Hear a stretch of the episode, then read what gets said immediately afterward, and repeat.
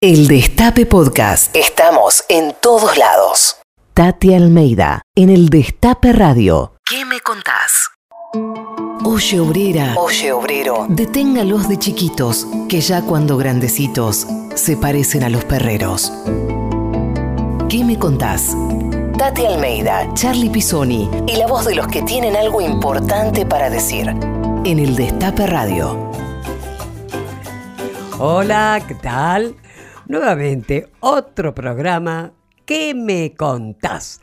El programa que estamos llevando adelante, yo, Tati Almeida, con Charlie Pisoni. ¿Qué tal, Tati? Hola, ¿qué tal, qué tal? Y la producción de Nati Bermejo, Anabela González, Lalo Recantini y Juan Tomala. Así que acá estamos. Acá estamos y también nos pueden seguir en las redes. Estamos en Instagram, Twitter y Facebook. En ¿Qué me contás? o ¿Qué me contás radio? Búsquenlo así.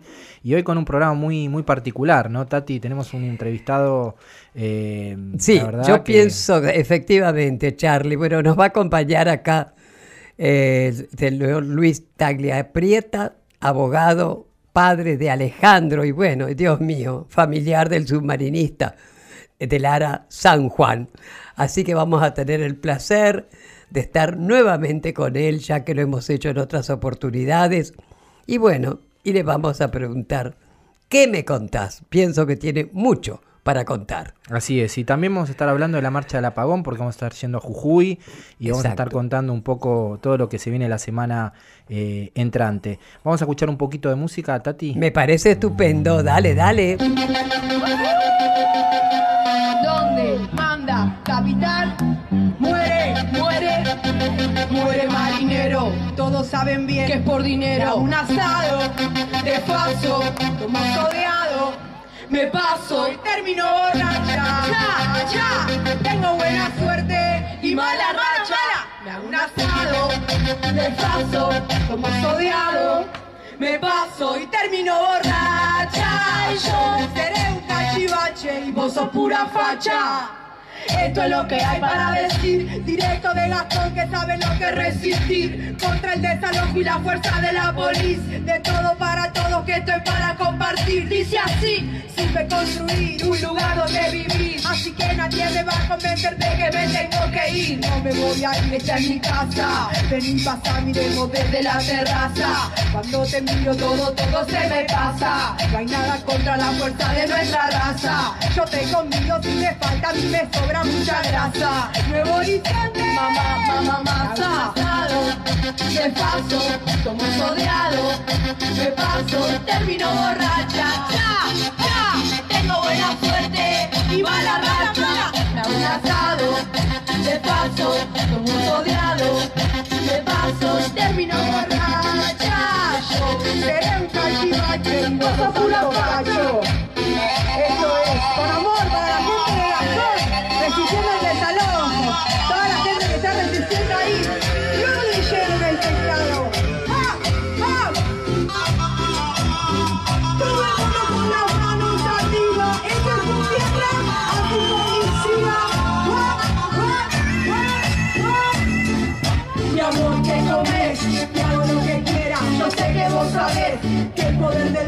traiciona a la vejez. Decime qué querés, te doy de lo que te encima y más. ¿Cuál es? Asado de verdura.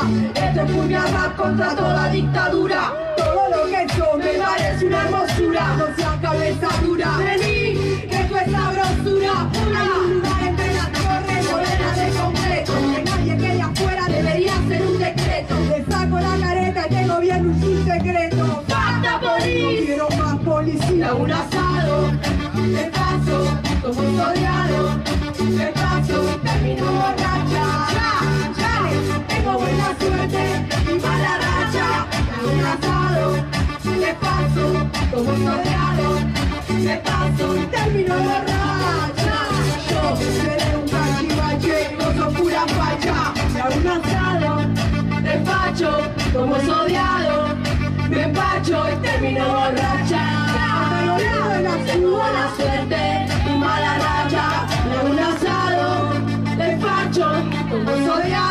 mucho por descubrir. ¿Y vos? ¿Qué me contás? Entrevista.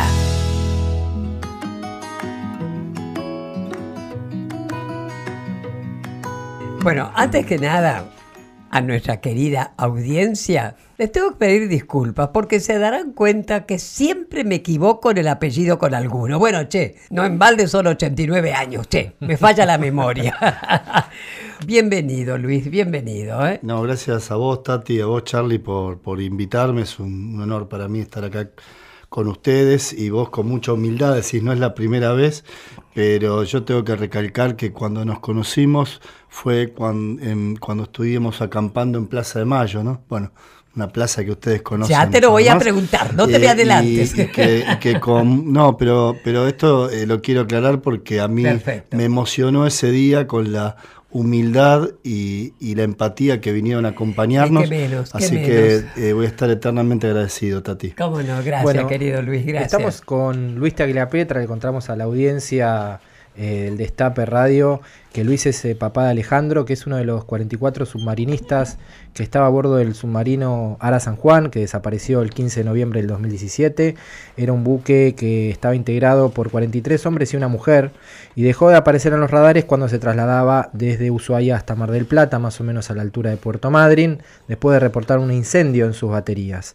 Em, los familiares de las víctimas rápidamente eh, empezaron a reclamar justicia. Una de las primeras medidas que recién comentaba Luis fue la de eh, acampar en Plaza de Mayo. 52 días estuvieron en Plaza de Mayo y además de eso después continuaron la lucha en, este, eh, en esta embarcación que fue eh, la que después de 83 días dio con el submarino Ara San Juan.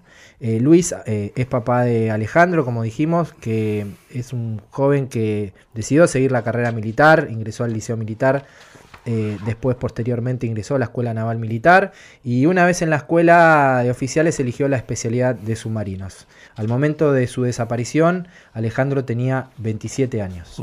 Querido Luis, ¿cómo era tu relación con, con Alejandro? A ver, contanos un poco.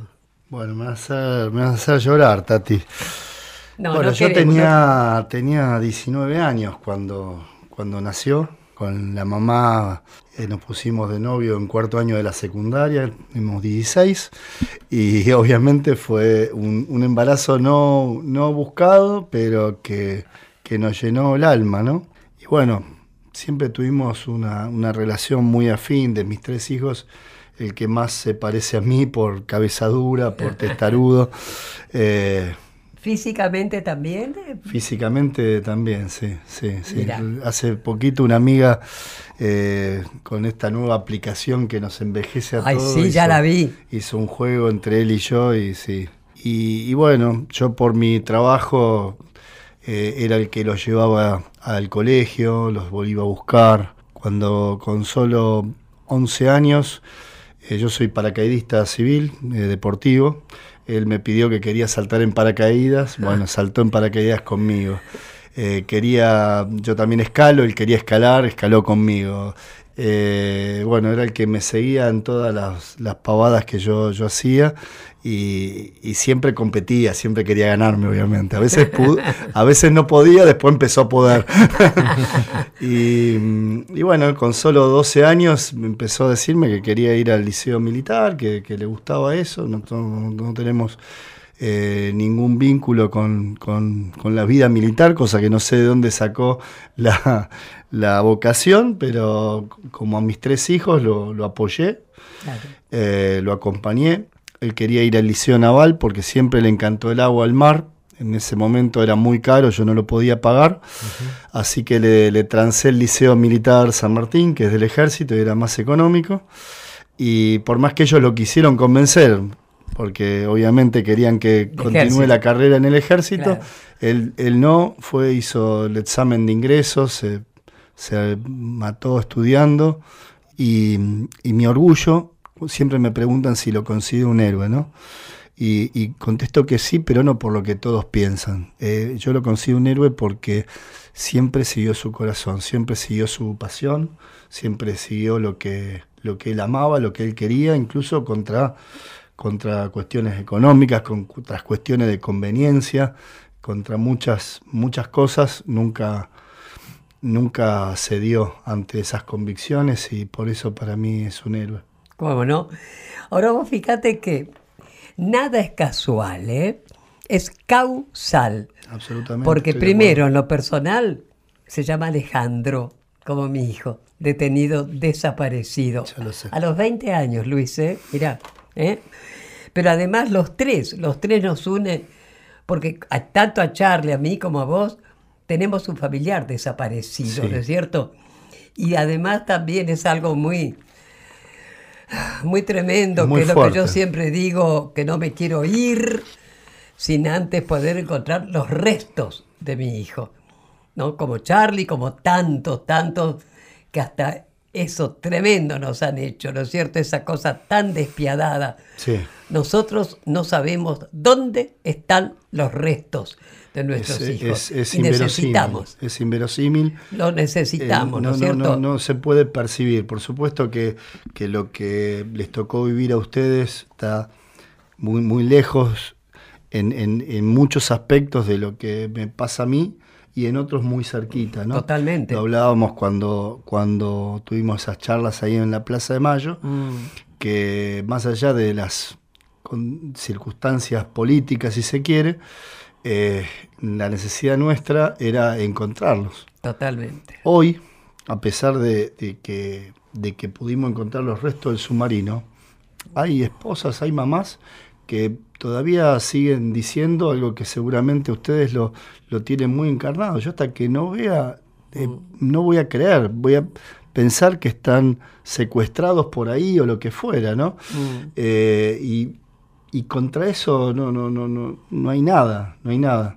Eh, a ver, el, el caso de ustedes fue despiadado, ¿no? Fue un acto de la peor crueldad, creo que un ser humano puede cometer y mucho más eh, eh, utilizando el poder del Estado. Eh, en el caso mío, no está muy lejos. Si bien no fue una política de Estado directo, todo esto está demostrado. Bueno, ahora se hizo público el informe de la investigación de la comisión bicameral. La justicia, bien gracias todavía, pero no importa, vamos avanzando. Y lo que queda en evidencia es eh, la enorme desidia del Estado, y digo el. Estado porque estamos hablando de los tres poderes, eh, a la hora de cuidar a sus ciudadanos, ¿no? Mm. Y en particular a estos que además trabajaban para el propio Estado, en donde tenían un conocimiento acabado del Estado paupérrimo, de la herramienta que le daban eh, para trabajar, y así todo les ordenaron cumplir con la tarea. Eh, yo lo explico en estos términos para salirme de lo militar, Claro, claro. porque si bien lo, lo militar tiene muchas particularidades, obviamente que un submarino, además de ser un arma, es una nave que es peligrosa intrínsecamente, en que estuviera en perfecto estado. ¿Qué te parece? Pero eh, obviamente, si encima está en mal estado, y todos lo saben, esa peligrosidad se potencia eh, enormemente. Totalmente. Escúchame, Luis, y digamos desde el momento que desaparece tu hijo, te pregunto a vos, pero lógicamente a tu familia, pero ahora estás vos acá, ¿no? ¿En ¿Cómo cambió la vida eh, tuya, de ustedes, desde el momento que se dan cuenta que está desaparecido? Dios mío, Dios mío. Sí, es difícil ponerlo en palabras. Mm, Vuelvo a que, obviamente, ustedes creo que lo saben tanto como yo, porque es un, una mezcla de sentimientos eh, muy compleja. Por supuesto, lo primero eh, es eh, la negación, ¿no? Eh, por lo menos en, en mi caso. Eh, es decir, bueno, no- te olvides que a nosotros lo que nos dijeron era que habían perdido comunicación con el submarino, ¿no? no nos dijeron eh, la verdad, que ya sabían A en ese nosotros nos momento. decían Que estaban claro. en Europa, ¿no? También. Claro. Dijeron, Eh, pa- a- me, han de- me han dicho hasta que se los llevan los extraterrestres, o que estaban secuestrados en Malvinas, Claro. o bueno, Hijo, o en África. Sí. Eh, lamentablemente. Como nos decían a lo- nosotras, seguro que anda con alguna rubia por Europa. Qué horror, Ojalá, ¿no? Qué horror. ojalá, Ojalá, ojalá. ¿Y tu vida, Luis, cómo cambió? Porque vos en un momento dijiste, eh, estoy como en un limbo desde que Sí. desapareció Alejandro. Yo, bueno, estaba eh, eh, reinaugurando mi estudio jurídico con un montón de, de proyectos, con un montón de cosas. eh, y dejé todo. Primero me fui a Mar del Plata para, para, no sé, hablar personalmente y que me expliquen algo. Y tres, cuatro días después eh, viajé a Caleta Olivia, que es donde está radicada la, la causa judicial, para constituirme como querellante y, y, y, meterme eh, adentro de la investigación para empezar a entender qué pasó y cómo lo rescatábamos, porque yo todavía en ese momento eh, sentía que estaban vivos y que nos necesitaban y que había que ir a buscarlos y veía que si bien en aquellos momentos había una colaboración internacional muy importante, eh, ya se percibían todas las mentiras por parte del Estado a través de eh, el vocero de la Armada, el capitán Balbi, a través del ministro de Defensa, ¿no? Ya, ya, qué sé yo, yo soy un tipo de calle, ¿viste? Eh, mi vida hice de todo, empecé a laburar a los 14 años. Entonces uno, y no tengo esta nariz, ¿viste? Al pedo, uno olfatea eh, cuando, cuando hay olor a pescado podrido, ¿viste? Entonces, eh, y bueno, a partir de ahí dejé, dejé mi laburo, fue un año y medio casi que que bueno, me comí todos mis ahorros, nunca lo pensé, nunca me importó, eh, en donde necesitaba encontrar a mi hijo. Nada más. No pensaba en una idea de, justicia ni nada por el estilo. Yo quería encontrarlo, quería saber qué pasó. Y, sigo, ¿eh? Yo no tengo una, una, idea de, justicia vengativa, de meter en cana y demás. Me parece que nada de eso me va a devolver a mi hijo pero sí a veces es necesario actuar para que los responsables hablen. Vos fijate lo que pasa hoy con la justicia federal. 20 meses, una investigación que sigue como averiguación de delito, eso significa que para la jueza todavía no sabe si hay o no hay delito, y los responsables, que ya sabemos, porque aparte ya acá están acá eh, nombrados algunos, que tal vez no todos, en, en el informe de la comisión bicameral, están muy tranquilos en, su casa, eh, y callados la boca, que esto es lo más importante. Como te decía, a mí no, no, me interesa que vayan presos, que eh, no, me, no, creo en esa idea de castigo porque me parece que, no, no es útil, pero sí lo que necesitamos es, la, verdad. Necesitamos un reconocimiento, necesitamos que yo los tuve cara a cara y ninguno tuvo el valor, para no usar una palabra grotesca, enviarme a la casa y decir, loco, perdoname, la cagué. Yo con eso eh, ya, estoy tranquilo, porque ¿qué, crees que haga? Eh, en, vos me decís cómo me cambió la vida, y bueno, eso, hice todo por encontrar a mi hijo. Eh, promovimos, yo fui propulsor del proyecto de ley que conformó la comisión bicameral, me presenté como querellante en la causa de Caleta Olivia, cuando no lo buscaban más, nos juntamos con, algunos familiares y nos fuimos a acampar a Plaza de Mayo, impulsamos que se contrate a la empresa para ir a buscarlos y como ya no confiábamos en nadie, nos tuvimos que embarcar para garantizar la transparencia de la búsqueda y bueno, y al fin y ya de última, en el último día, eh, los pudimos encontrar. Sí, claro, Luis. Ahora, claro, con respecto a lo que vos decís, que no te interesa realmente la justicia en el sentido de que vos buscas venganza.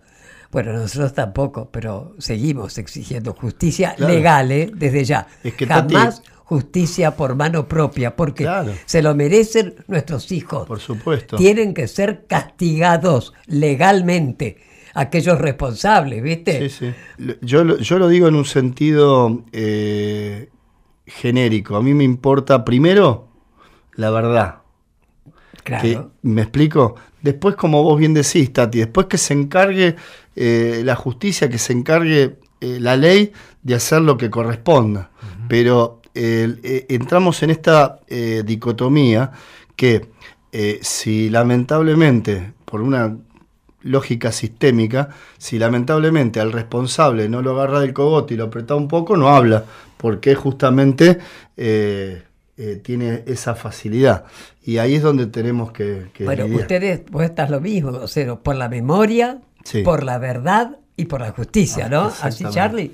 Sí, eh, Luis, eh, siempre a los entrevistados les pedimos que elijan la música y, vos elegiste temas que le gustaban a, Alejandro.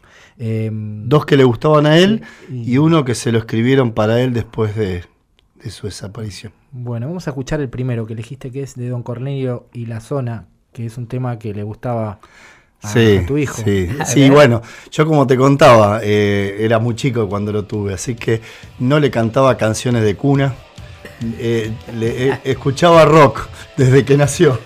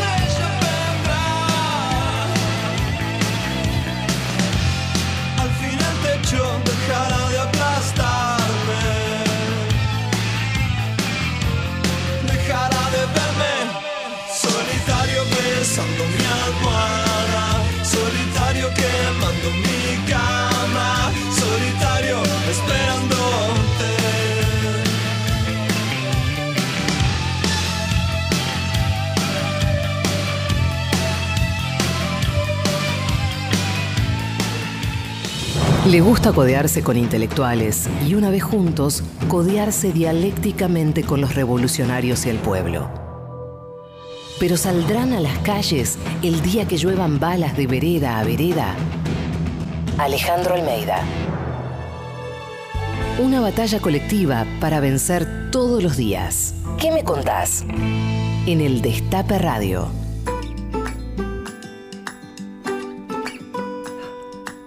Recién comentábamos, Luis, ¿no? Que otra cosa que tenemos, digamos, en, en común, ¿no? Nosotras tiramos uf, tantas veces flores al río de la Plata, porque sabemos que muchos de nuestros hijos justamente fueron tirados vivos allí, ¿no? Y Sí. ustedes también, me comentabas lo que habías tirado vos, ¿cómo fue? Sí, sí, primero, eh, como te decía, lo, lo que han hecho con sus hijos es terrible, con sus padres. Eh, y sí, eh, yo tuve un poquito de paz cuando, cuando pude estar ahí, cuando encontramos al, submarino. Y esa noche interminable, porque lo, encontramos a las doce y media de la noche, de la noche del 16 de noviembre del 2018, o sea, ya 17 de noviembre. Tuvimos siete horas ahí filmando y fotografiando el submarino y después cuando tuvimos un poquito de, de descanso salía a cubierta, ya de día.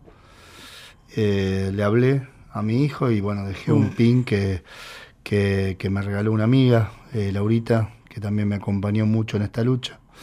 Eh, y sí, era lo que tenía para dejarle a él en el mar. Pero bueno, sí, como eh, se tocan, ¿no? Estas Mm. historias. ¿Qué te parece? Y ayer eh, se produjo un hecho muy importante que recién lo mencionabas al principio, que es el informe de la bicameral, una comisión integrada por diputados, senadores del oficialismo y de la oposición. Eh, muy importante porque tardó más de un año y medio en, salir este informe y hay una gran, este, un informe, un informe contundente que habla de una responsabilidad este, muy importante de los funcionarios del gobierno nacional y también de la cúpula de la Armada. Por eso queríamos preguntarte, Luis, ¿Quiénes son los responsables de la desaparición de los 44 submarinistas? Bueno, Charlie, eh, según el informe, para, para, para ir por, por lo técnico, después te digo yo otras cuestiones.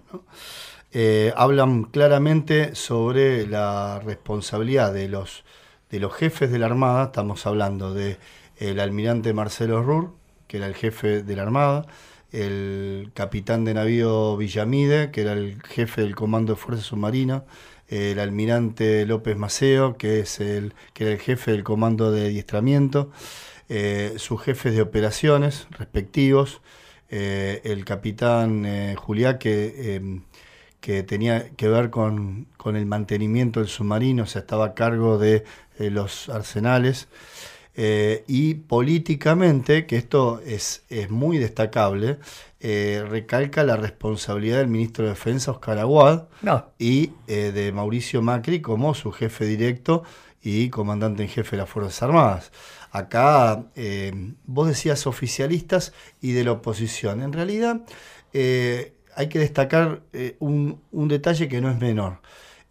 Si vamos al, si entendemos la oposición como el Frente para la Victoria, son solo tres los, los Ajá. legisladores del Frente. Después hay un diputado del peronismo federal y hay dos legisladores que son de partidos provinciales, que no tienen alineación con ninguno de los dos grandes bloques, después un diputado del Frente Renovador y cuatro del oficialismo. Así que este informe que, que terminó firmado por ocho de los legisladores y tres del oficialismo, eh, firmaron en disidencia respecto de estas responsabilidades políticas que yo te mencionaba, o sea, eh, respecto de, de Aguad y Macri, eh, algo que los deja claramente en evidencia respecto a que priorizaron una bajada de línea del gobierno a la verdad. ¿Y por qué te digo esto? Cuando vos puedas leer completo el, el dictamen, es muy, muy extenso, te vas a dar cuenta que ellos plantean disidencia respecto de eso, con poquitos argumentos. Eso significa que avalan todo el resto. Si avalaron todo el resto y vos lo lees, no necesitas ni ser abogado para darte cuenta, te vas a dar cuenta que es una contradicción en sí misma porque el propio ministro eh, reconoce, porque además está documentado, que él tenía conocimiento del estado del submarino, porque la propia Armada, en una auditoría interna, lo, lo comunica. Y también tenía conocimiento del plan de operaciones que iba a hacer el submarino, un, único casi en la historia, por lo extenso, en, en cuanto a tiempo y a cantidad de millas navegadas. Entonces, la prueba cae por su propio peso. Era Luis, comentabas al principio, bueno, que sí, que efectivamente nos conocimos, Charlie y yo, con vos y con las que estaban ahí, unas madres también sentadas, no todos familiares de Lara, San Juan, durante esos 52 días que tuvieron que acampar ahí en, en Plaza de Mayo, porque era, fue una En cosa casi invierno, clandestina, Uf, ¿no es cierto? Porque eran espiados, eran seguidos. Realmente fue, fue muy serio, muy serio que no tuvieran ningún apoyo oficial. Pero ahí estaba el pueblo que los acompañó Sí. y nosotros como pueblo, además, el nombre, por supuesto, de hijo, de Madre Plaza de Mayo y de todos los organismos de derechos humanos Sí. que después fueron desfilando también, ¿no es cierto? Sí, de hecho Bueno, hubo días que compartimos con las rondas que ustedes Claro. eh, hacen. los jueves, efectivamente, ¿no Eh, es cierto? Ahora, Y, y lo, lo- lo loco es que, eh, bueno, el, eh, algo que también fue emocionante, juntamos 25.000 firmas pues, ahí en la plaza en 52 días. ¿qué te parece? Y lo único que pedíamos era que los busquen. O sea, ustedes lo saben muy bien. Mm. Jamás levantamos una bandera político-partidaria, jamás. Claro. Mirá que hubiera sido fácil, ¿eh? Sí. Eh, levantar un par de banderas y y meter 50.000 personas en la plaza. Nosotros el- elegimos que, que en esto no podía haber grieta. Claro. Tal vez fue un error mío, no, no lo sé. Alguna vez lo hemos debatido con Charlie. Pero, pero yo, yo entendí siempre que acá no podía haber grieta. Y que acá eh, tenía Es que no era una cosa partidista, por Exactamente, favor. exactamente.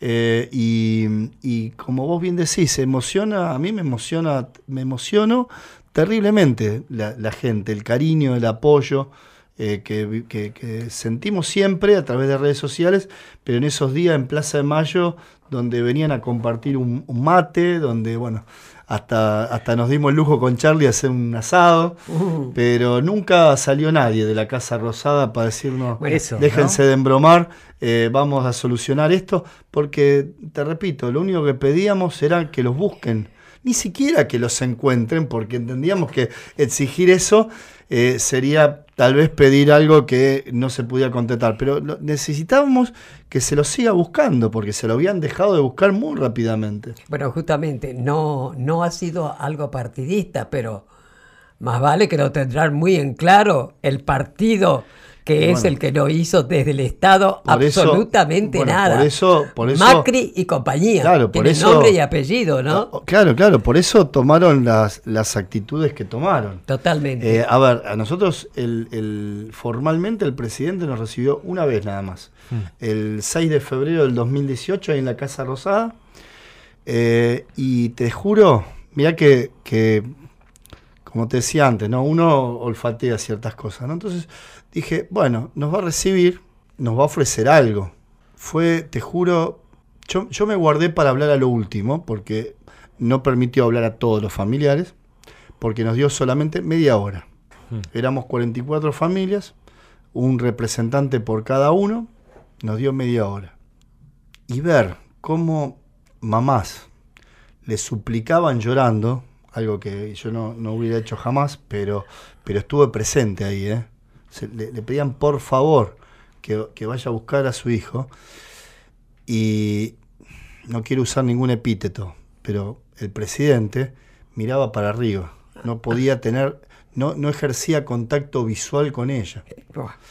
Y te juro que me dio pavor. Y, y yo por dentro pensé, "E- esto es una ¿Qué hago pérdida acá? de tiempo. Decías. Es una pérdida de tiempo y dije, y me arrepentí, porque dije, nosotros le dimos la foto a él. Ahora él va a salir, que nos recibió, y, y Ay, claro. fue todo un acting para que no pase nada. Y tal cual, no pasó nada. Tuvimos que terminar cuatro meses después, eh, acampando ahí frente Mm. para, para que hagan algo tan básico como que los busquen. Y ese es el presidente que tenemos.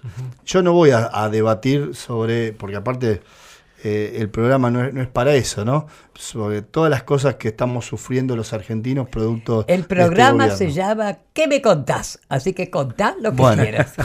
pero, pero necesitamos cuatro programas, eh, por lo menos. Tanto, tanto. Entonces, eh, eh, voy a resumir en que cuando uno puede discutir políticas económicas, me gusta más esta, me gusta más la otra, no importa. Pero el Ese. factor humano es fundamental. Y cuando vos tenés un tipo que, que, que hace lo que hizo, ahí ya te das cuenta que es una mierda, perdón. Y, Bueno, no- te- y- de acuerdo. y- y no hay, y, y después puede ser el mejor presidente del mundo si querés. Pero si como persona es una mierda, No. es una mierda. En Bueno, este escuchame. hermanamiento que, que hablábamos al principio con vos, Luis Tagliapietra, familiar de, de Lara San Juan, este, y con ustedes, con todos los familiares, eh, también nos vemos hermanados en esta misma, en el mismo análisis, porque esto nos sucedió a nosotros Tal dos cual. años antes, en febrero del 2016, cuando los organismos de derechos humanos le exigimos al presidente una reunión por todo lo que estaba sucediendo en materia de derechos humanos. Lo mismo que contaste vos que le sucedió Perdón, a Charlie, ustedes perdón, perdón, perdón. Para. No nos recibía, no tenía tiempo, no tenía agenda, no nos recibía. Y cuando se enteró que el presidente de Francia de ese momento venía a la Argentina y vía diplomática pidió estar con madres y abuelas, ¡ah! ¡Voilà! Ahí le salió en la agenda y nos recibió. Ahora ahí- contale ahí las se miraditas también. Fue igual, Las igual. miradas iguales. este, Igual, miraba para arriba, para arriba mientras lo, lo- los se relojes hablaba. se miraban mucho, mucho tiempo, Ah. cuando termina, cuando termina esto. Eh, una reunión que, que fue innecesa- Inútil. necesaria porque teníamos todo que para decirle, ¿no? Porque teníamos todo para exigirle, pero después... cayó en saco este, roto. Eh, saco roto, exactamente. Em, ¿Cómo es la situación actual de la causa? Eh, la causa está eh, caratulada todavía como averiguación de delito, si bien no dice nada en particular, pero sí el trasfondo es que para ella todavía no sabe si hubo o no hubo delito en, en las dos causas. Una es eh, en base a la denuncia de la propia Armada por la desaparición del submarino, y la otra causa se formó por de un habeas corpus que presenté yo y una serie de denuncias de distintos ciudadanos que s- se preocuparon por los chicos y que bueno se unificaron en una causa que, que tenía que ver únicamente con por la búsqueda ¿sí? Sí. Eh, cuando yo pego un salto y voy al principio, el 27 de noviembre del 2017, me presento como querellante ahí. Me recibió muy bien, fue muy amable, muy cordial y me dijo, lo que necesites vamos a trabajar juntos. Dije, buenísimo. Al otro día, el 28, le entregué tres escritos pidiendo una serie de medidas de prueba, pero uno particularmente pidiéndole urgente los allanamientos de las bases de Mar del Plata y Puerto Belgrano, porque los familiares me venían diciendo que había movimientos raros, alta solta, y yo, esto es de manual, Claro. en cualquier causa judicial, que si hay responsabilidades van a tratar de, de- de- de eliminar prueba. Y, y hasta ahí llegó el amor con Marta Yáñez, porque ¿qué pasó? Claro. Eh, me recibió los escritos y no hizo nada. El 20 de diciembre se fue de vacaciones y volvió el 15 de enero. Cuando volvió el 15 Sí. de enero, dijo, a ver, ah, sí, bueno, voy a pedir los allanamientos que los hizo el 20 de enero. Por supuesto, tuvieron tiempo de sobra para sacar todas las pruebas, todo. Exacto. Eh, y ahí empezó la tensión. Todo febrero se tomó licencia por una enfermedad del marido y así innumerables cosas. Llegó a un punto de inflexión donde en una charla personal me dice, eh, mire Tyler Pietra, yo quiero cerrar esta causa con un monio y no tener problemas arriba en la cámara ni en ningún lado. Claro. Y yo le digo, perdóneme, pero yo quiero la verdad. Es más vale. Eh, entonces, el día, al día siguiente de eso, la- le presenté la recusación Claro.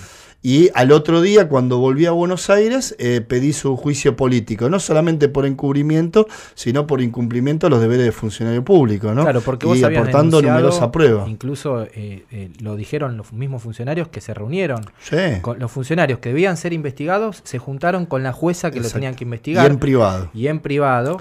Pero bueno, es una, una jueza que tiene que, eh, con este informe contundente de la bicameral, buscar las responsabilidades este, eh, penales de quienes tienen que dar cuenta de lo que pasó con el submarino. Eh, yo cuando, cuando lo planteé en la audiencia que tuve en la Cámara, todo esto que es muy irregular para el accionar de un, de, un juez, ¿sí? O sea, eh, acá en este país debería haber división de poderes, por lo tanto, eh, eh, estos contactos entre poderes no deberían existir, pero mucho menos si estamos hablando de personas que están en la línea de responsabilidades. ¿Qué te parece? Lo que pasa es que ella se, ampara de que como en la causa todavía no hay eh, eh, ni siquiera eh, un delito determinado, mucho menos hay eh, imputaciones, entonces técnicamente ninguno está investigado, Claro. Claro. lo cual es una Claro, vergüenza. Hasta el día de hoy nadie está imputado, nadie ha sido llamado a indagatorio. No, nadie. Tremendo. Vamos a escuchar un poquito de música, Luis. Eh, vamos a escuchar a las pelotas. Eh, otro un- tema que, le- que elegiste que le gustaba a tu hijo. Sí, y, y que además eh, lo tuve lo tuve de Rinton durante más de un mes porque porque esperaba el milagro. voces de noche dicen que ya de dónde venís.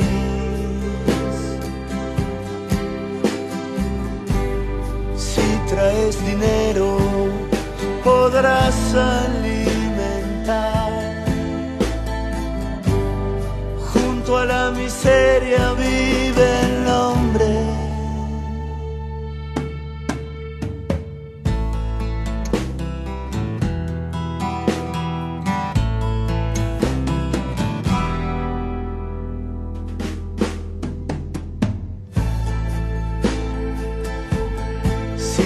darse vuelta. Lejana intuición, porque tenías razón. Dentro del palacio, los jueces se ríen de vos. Finalmente descubrimos algo.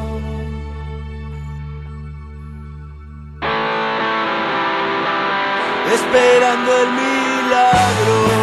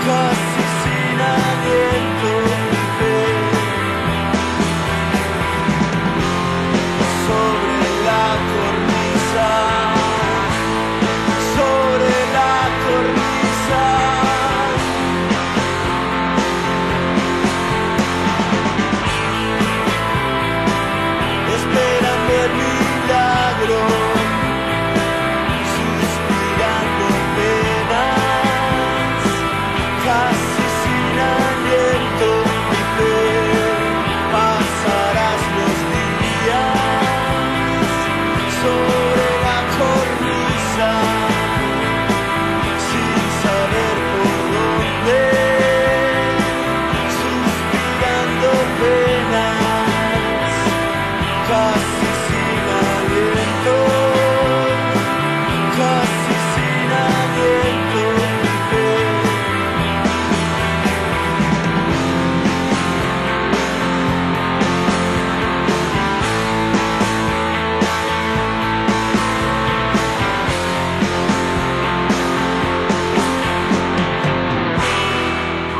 Yo quiero por un instante parar el reloj del tiempo para decir a ustedes, señores, cómo hace una samba el negro. No precisa de plata ni de escuela para hacerlo. Solo precisa vivir en favela, beber callaza y mirar a otro negro. Solo precisamos tener voz. Estás escuchando a Tati Almeida y Charlie Pisoni. ¿Qué me contás?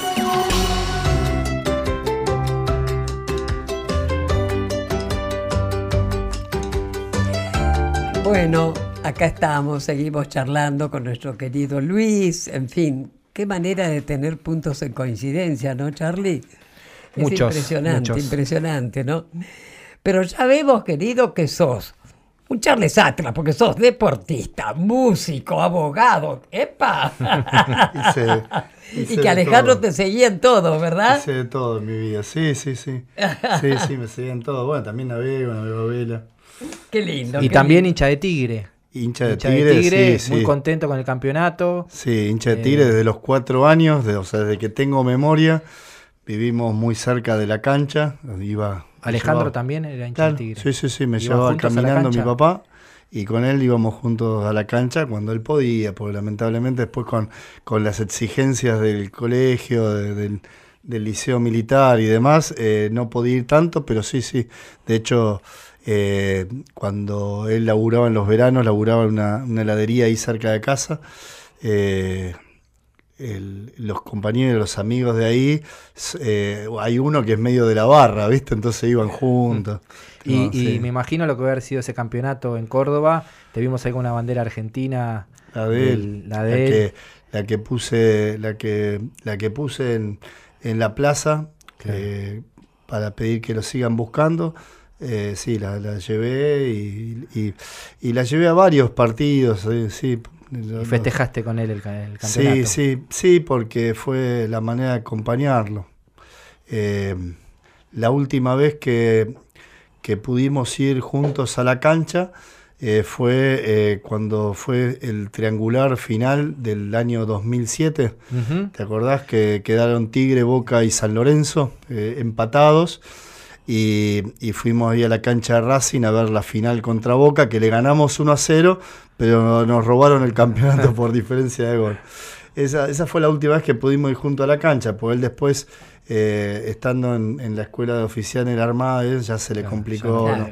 Y yo ya después eh, lo veía tres, cuatro, cinco veces por año, porque ya fue a Mar del Plata, Bahía Blanca, bueno, ya, Claro. ya estaba con, con otras obligaciones. Eh, Luis, te quería eh, cons- consultar algo, porque nosotros vemos una similitud muy grande del caso de Lara San Juan con el caso Santiago Maldonado por cómo ha sido tratado posteriormente por el gobierno. Algunas cosas para recordar, Sí. ¿no? El gobierno en algún momento dijo que Santiago se podía haber ahogado por su cuenta.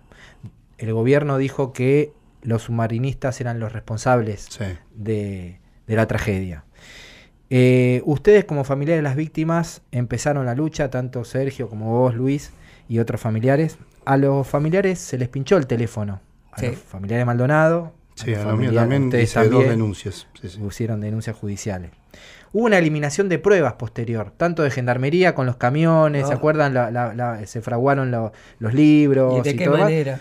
Y como recién contaba Luis, eh, tardó tanto la jueza en hacer el allanamiento que hubo un ocultamiento. Sí, no, igual está confirmado, perdón Charlie que te interrumpa, porque justo en una declaración que hizo un alto oficial de la Armada el 15 de mayo pasado, eh, declaró que un- una documentación muy importante, son las planillas de 48 horas que ellos tienen que hacer antes de zarpar, se guardaban en una oficina de la base de Mar del Plata, y hasta ese momento todos los miembros de la Armada habían negado de que se guardara copia en tierra, todos siempre decían, no, eso queda en el submarino, eso queda en el submarino, y, y- y este alto oficial reconoció que sin darse cuenta, obviamente, y producto de, de las, de las preguntas chicaneras que le hice exacto. yo, terminó diciendo dónde las guardaba.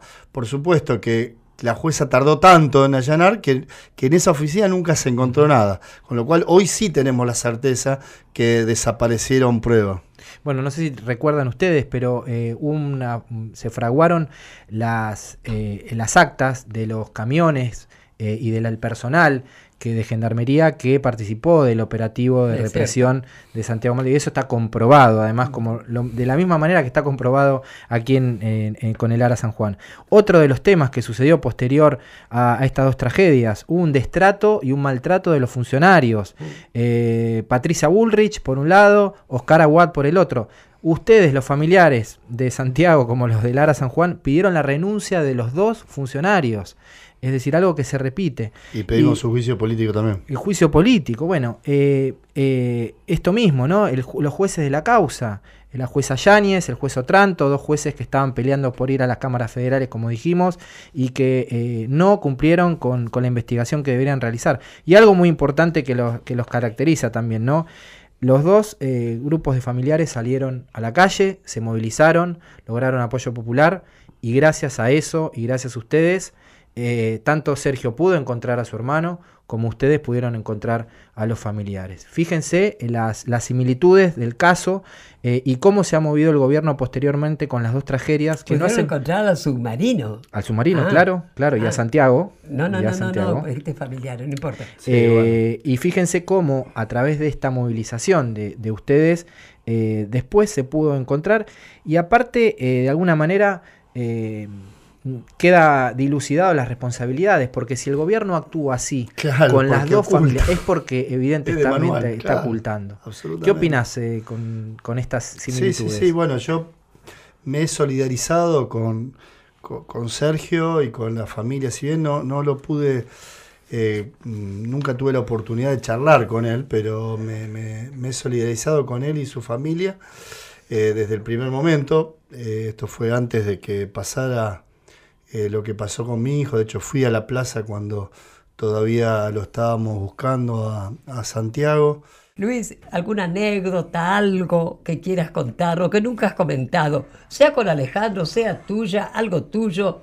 A ver, alguna cosa que por ahí se te ocurra eh, este, comentar. Tengo- algo tengo- lindo, algo no lindo, no importa. pero- ¿Qué me contás? Pero claro. ¿Qué me contás? Así se llama el programa, por eso. Así bueno, que sí, contame. yo, qué sé yo, me, eh, una, para que, para que se den cuenta de la personalidad que, que tenía mi hijo, fue cuando eh, tenía, yo me había comprado una lanchita vieja y andábamos ahí por el delta y le quería enseñar a hacer wakeboard. Se cayó 200.000 veces, tenía nueve años, ¿viste? No, no había manera. Entonces dije, bueno, ya está, vamos. No, no, no, no. Tuvimos nueve horas, de verdad, nueve horas para, para que se pudiera parar en la tabla. Obviamente estuvimos tanto que después nos quedamos sin nafta, no podíamos volver, nos quedamos varados en medio, en medio del río de la Plata. Remando, Sí ya que nos pasó. No, no, hay- hay- en, en el agua hay mucha camaradería, así Sí. que le hicimos seña a otra lancha y nos tiró un cabo y nos trajo de remolque. Pero eso grafica lo, lo cabeza dura que es, ¿no? Qué lindo. Y, y lo otro que, que, bueno, mientras yo estaba, eh, mientras estaba embarcado en la búsqueda en el Civil Constructor, ahora eh, el año pasado, eh, cuando ya eh, me invadía la, desesperanza porque pasaban los días, se agotaban, se, ago- se agotaban los recursos y no, no lo encontrábamos y la propia empresa ya nos decía, ya está, ya buscamos por todos lados, no, no hay nada más que hacer. Eh, como vos decís, ¿no? O sea, eh, de alguna manera me, me- lo traje a él para que me ayude Bien. y, y con lo cabezadura que somos los dos, eh, movimos tanto con, con la gente que estaba a- ahí a cargo del buque como con la Armada para que no dejen de buscarlos porque teníamos que encontrarlos. Y casi como en una mala película yankee, los, que los encontramos en el último día y, y yo sé que fue gracias a, a la a, la, a lo cabezadura de, de, De los dos. Sí. Buenísimo, gracias Luis.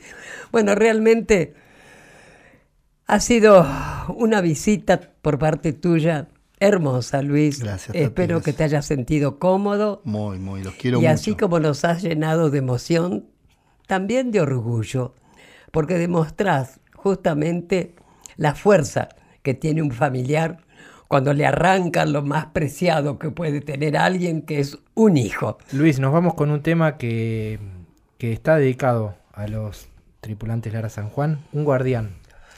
Sí, es una canción que, que la escribió eh, Jonathan, eh, fue compañero eh, de mi hijo del liceo militar y, se la dedicó a él, pero bueno, por supuesto a él y a todos, ¿no? Eh, me van a ver, me van a escuchar en realidad y tocando mal el bajo, pero fue también una manera de, de- ser partícipe de, la canción que- que me emociona mucho. Vaya este homenaje a todos los submarinistas Totalmente. Lara San Juan.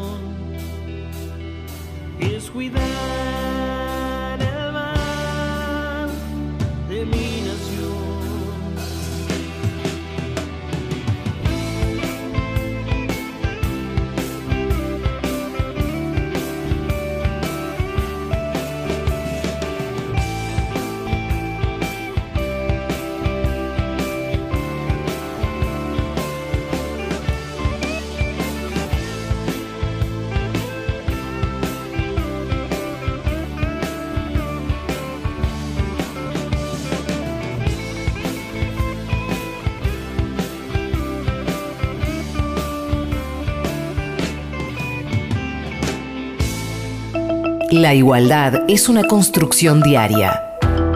Panorama de Derechos Humanos en ¿Qué me contás? Bueno, seguimos en ¿Qué me contás, Tati? Acá reponiéndonos de la entrevista con Luis Sí, Tagliapietra. es cierto, qué fuerte, ¿no? Verdad- Qué fuerte, pero qué, qué tierna, qué, qué- no, yo estoy encantada. Estamos hechos medio bolsa, pero Estamos- realmente estupendo. Qué persona encantadora, encantadora. La verdad que sí. Y bueno, queríamos comentarles que el- la semana que viene, este equipo de ¿Qué me contás? y, la producción también va a estar viajando a Jujuy porque hay varias actividades en Jujuy. Principalmente nos convoca el 25 de julio la marcha eh, de los apagones, la marcha de, de- que va de Calilegua a Libertador de General San Martín, que ahora justamente vamos a estar hablando con uno de sus protagonistas, que es Ricardo Aredes. Pero también vamos a estar tratando de visitar a Milagro Sala, nuestra compañera presa política. Desde ya. Y poder ver si este, podemos también tenerla en este programa también, ¿Por qué no? ¿Por qué no? Pero también el viernes 26 de julio vamos a ir a la Facultad de Humanidades y Ciencias Sociales de San Salvador porque distinguen a la persona que está aquí al lado mío, que se llama Tati Almeida, como Presente. profesora honorífica. Felicitaciones, profesora. Muchas gracias. No, realmente, chicos, es una nueva distinción, reconozco, ¿no? Pero como yo digo siempre, en mí es a todas las madres de Plaza de Mayo, ¿no? Y sobre todo que siempre, siempre se la dedico a mi hijo Alejandro y a los 30.000 desde ya. Pero estoy muy gratificada y agradecida con esa nueva distinción. Qué bueno, ahí vamos a estar y como les, como les decía anteriormente, eh, estamos comunicados con Ricardo Aredes porque se cumplen eh, nada más y nada menos que eh, 35 años de las primeras marchas del apagón, esas marchas que inició nuestra querida Olga Aredes. Desde ya fue Olga la promotora de esto, Luis ¿cómo no? Aredes, que está desaparecido, y, y son los padres de, de Ricardo. Eh, una marcha que se inició por, por esos famosos apagones, que eran los cortes de energía que se produjeron entre el 20 y el 27 de julio de 1976 en la localidad de Libertador General San Martín, producto de, eh, voluntariamente, por decisión de la dictadura genocida, Sí, bueno, fue el apagón. la- se conoce como la marcha del apagón, que fue. Calilegua y a 10 kilómetros Libertador, justamente. Libertador, ¿no? Y hay que decir que uno de los grandes responsables de esta esta, eh, de, estos, de este apagón es la familia Blaquier, la dueña del ingenio Ledesma. Eh, allí estuvieron detenidos, se usaron esos centros clandestinos, las camionetas, está comprobado.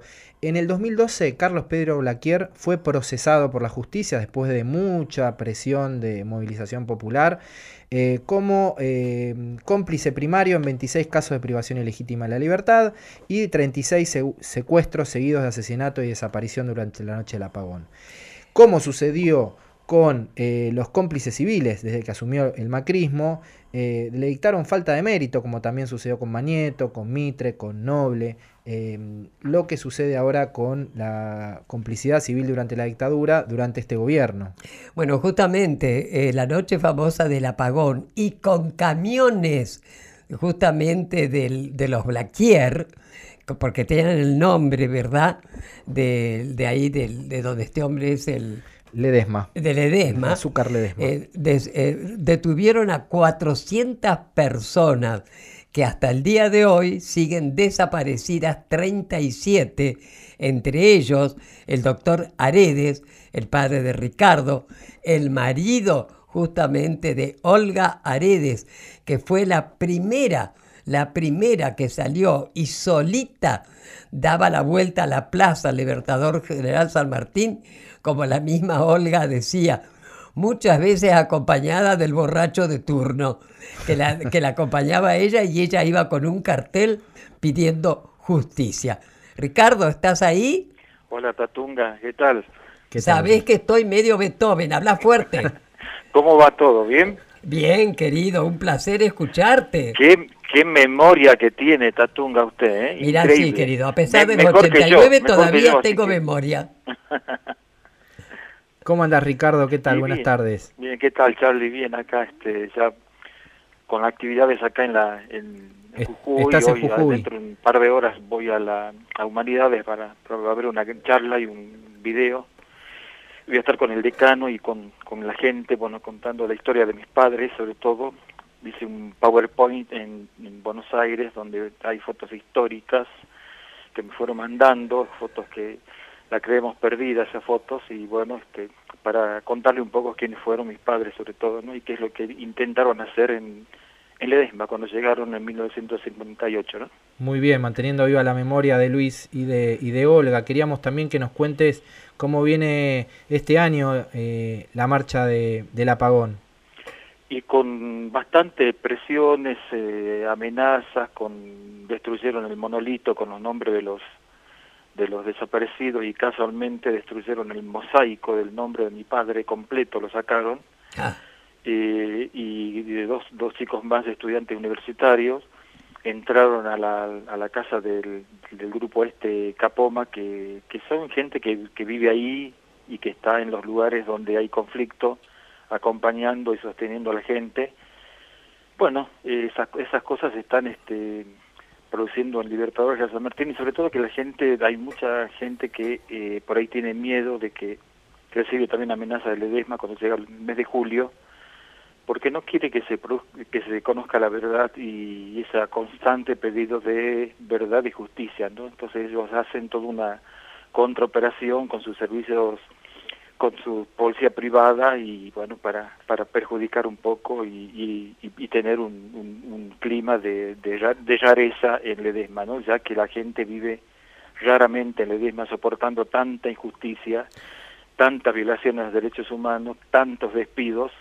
este y bueno y encima meten miedo más y acá en la provincia nadie ni el gobierno le interesa lo que pasa en Ledesma con los obreros despedidos nada bueno eh, así es el panorama siempre ¿no? Clima de época que estamos viviendo, ¿no? Así Con es. Gerardo Morales y Mauricio Macri. así es muy muy amigos ambos muy amigos que siempre el presidente Macri viene a Jujuy es, es su su provincia favorita parece Ujú. y Ledesma también es su lugar favorito el de Macri no con Carlos Herminio Blaquier el actual presidente de Ledesma y y Gerardo Morales no Bueno, son grupos que se han formado y que se han enriquecido, el grupo Macri y, y el grupo Blaquier, eh, precisamente durante la dictadura, ¿no? Así es, así es, sí, sí, sí. sí. Bueno, y vamos a estar acompañándote eh, desde que me contás. Aquí con Tati vamos a estar viajando allá para acompañarte y para poder también, eh, eh, de alguna manera, recordar a nuestros desaparecidos, pero para también denunciar lo que está sucediendo ahora. por supuesto, sí, sí, sí, sí, sí, sí. Y sobre todo, el- sobre todo lo que siempre pido yo a la gente de las, de, de los que acompañan a los partidos, realmente en el acto central es el- como hacían las madres, ¿no? Un mensaje a la población para que la población empezara de una vez por todas a conocer que tiene derechos, que Ledesma no es un país aparte como siempre han pensado los dueños de Ledesma, sino que es parte de la Argentina, una Argentina que también la gente debe tener derechos ahí, cosa que los que intentaron hacer ejercer los derechos hoy están desaparecidos. Bueno, Ricky, como yo te digo cariñosamente, como acá no te veo porque sos un ermitaño. Dios eh, mío. ya te estoy em- retando. empezó la tatunga retarme, Dios mío, a, a 1700 kilómetros. bueno, nos vamos a ver, si Dios quiere, en Jujuy. Ahí vamos a estar juntos, querido. ¿eh? ¿Cómo no? Muy bien. Un besote. Un Chau, chau. Nos vemos. Un abrazo grande. He visto hoy a esa gente que no sabe que el hombre no vale por su color, sino por lo que siente. Escuchar, preguntar, decir. Tati Almeida y Charlie Pisoni. ¿Qué me contás?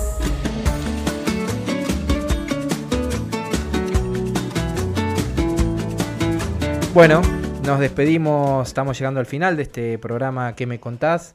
Eh, nos estamos yendo para Jujuy la semana que viene. Así es. Así que eh, nada, le vamos a traer las novedades del próximo programa.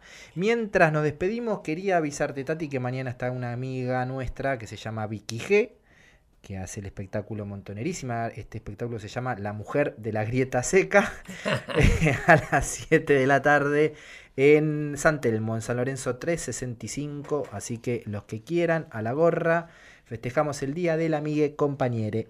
Perfecto. Bueno, chicos, entonces, una vez más, ¿qué me contás? Y nos vemos, nos escuchamos, en fin, el próximo viernes. Chau, chau. Hablar, escuchar, decir. ¿Qué me contás? Tati Almeida y Charlie Pisoni vuelven la próxima semana para darle voz a quienes tienen algo importante para decir. El Destape Podcast. Estamos en todos lados.